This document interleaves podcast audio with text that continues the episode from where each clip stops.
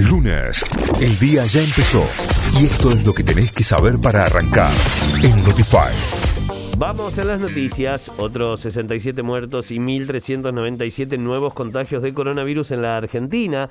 Con estas cifras, el número de fallecidos a lo largo de la pandemia asciende a 112.511, mientras que los contagiados suman 5.203.802. La cartera sanitaria indicó que son 2.396 los internados con coronavirus en unidades de terapia intensiva, con un porcentaje de ocupación de camas de adultos de 42,3% en el país. Desde hoy en Córdoba vuelve la presencia presencialidad del 74% de los estudiantes. La medida alcanza a 418.169 estudiantes estatales de los tres niveles.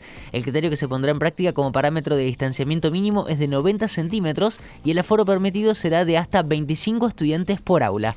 Arribó un cargamento de Sinopharm y el país superó los 57 millones de vacunas.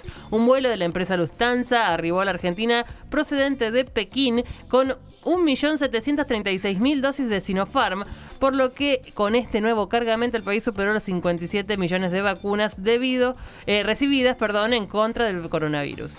El Banco Nación lanza créditos de hasta 2 millones de pesos para reforma y ampliación de viviendas. Se pondrá a disposición a partir de hoy una nueva línea de préstamos con una tasa fija del 19% durante el primer año y sin garantía hipotecaria que se podrá pagar en un máximo de 10 años.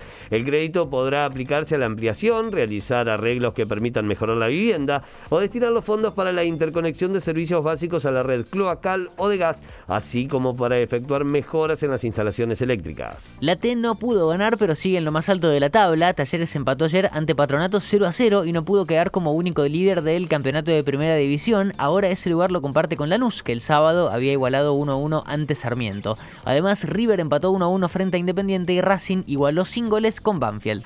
La selección argentina regresó a Buenos Aires con el plantel completo. Luego de la suspensión del partido, el equipo argentino viajó con toda la delegación completa para la Argentina, donde a partir de hoy comenzaron a entrenar de cara el próximo encuentro frente a Bolivia el 9 de septiembre en el Estadio Monumental.